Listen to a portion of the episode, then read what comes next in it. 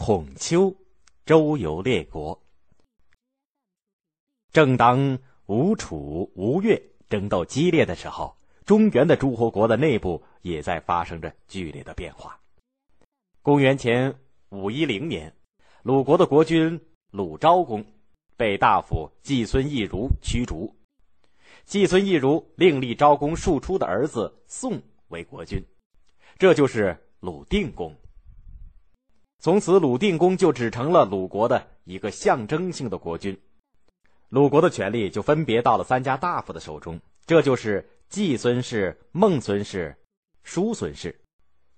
但是，这三家大夫在各自为政的过程当中，慢慢的又被自己的家臣窃取了实权，其中以季孙氏的问题呢最为严重。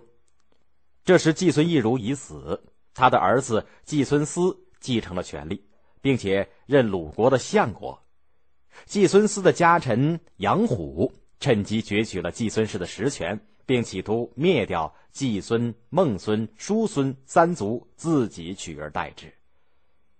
公元前五零一年，杨虎起兵叛乱，季孙思逃到了孟孙氏无忌的封地。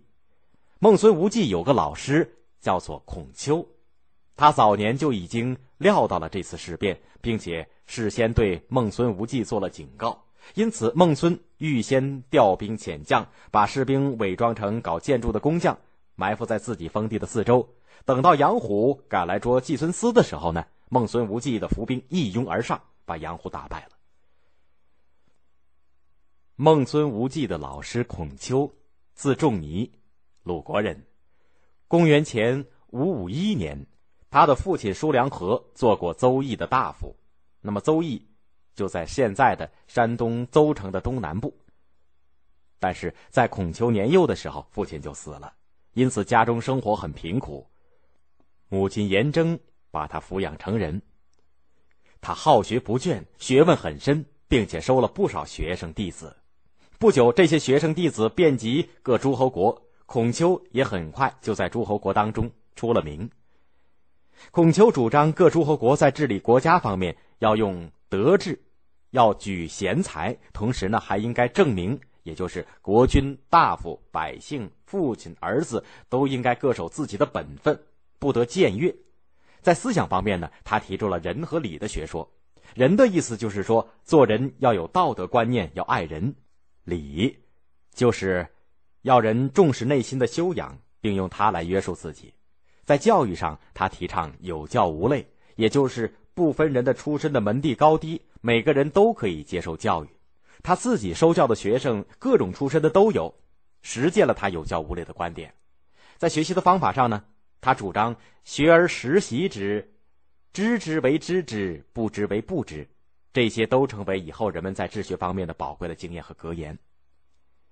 当时的一些诸侯国的国君想聘用孔丘。但是他的一些观点显然触犯了那些掌握着诸侯国大权的大夫们的利益，比如郑明的观点吧，就正打中了大夫们夺权割据、篡夺诸侯权力的要害。他们怎么可能让国君采用孔丘的政治主张呢？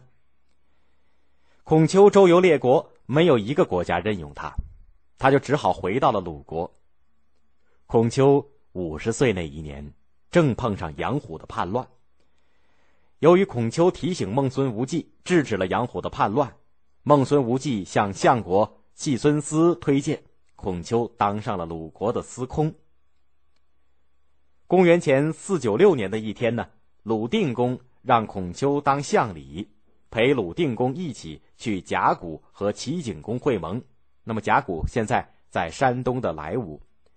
由于孔丘的周密筹划和临危不惧的机警应对，使齐国企图借合盟的机会羞辱和绑架鲁定公的阴谋彻底破产。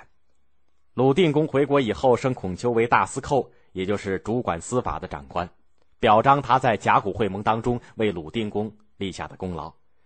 孔丘趁机施展了自己的抱负，他一面协助鲁定公平息了季孙思的家臣公山不扭的叛乱。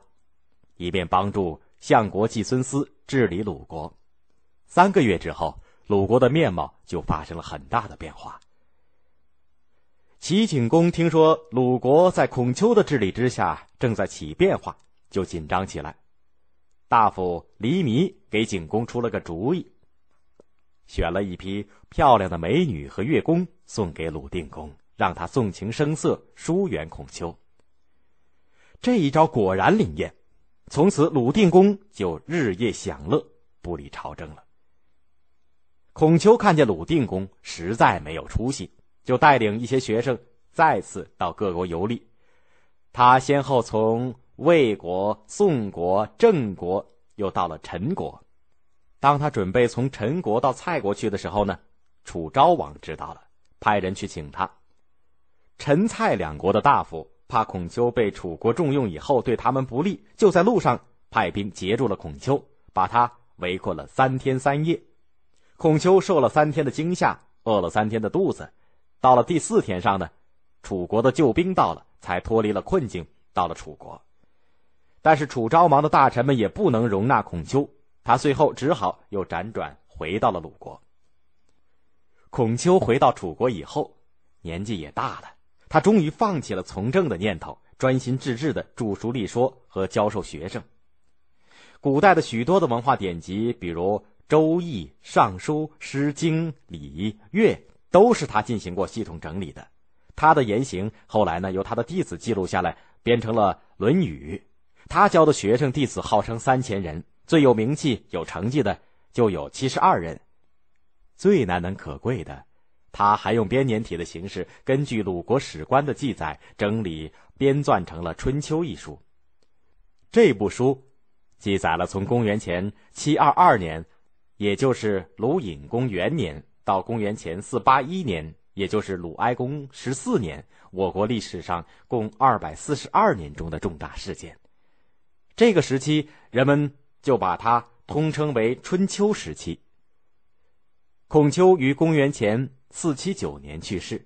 按照后人对中国历史阶段的划分呢，我国古代的春秋时期从公元前。七七零年，也就是周平王元年开始，到公元前四七六年，也就是周敬王四十四年结束。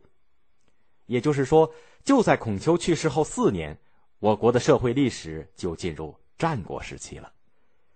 孔丘的学说后来发展成为我国文化史上的儒家学派，孔丘成了儒家学派的创始人。由于孔丘对我国古代文化的贡献，后来人们尊称他为孔子。更多内容，欢迎大家关注微信公众号，我们节目在那里首发。回复 QQ 可以看到我们的 QQ 学习群，老师每周会给大家答疑释惑。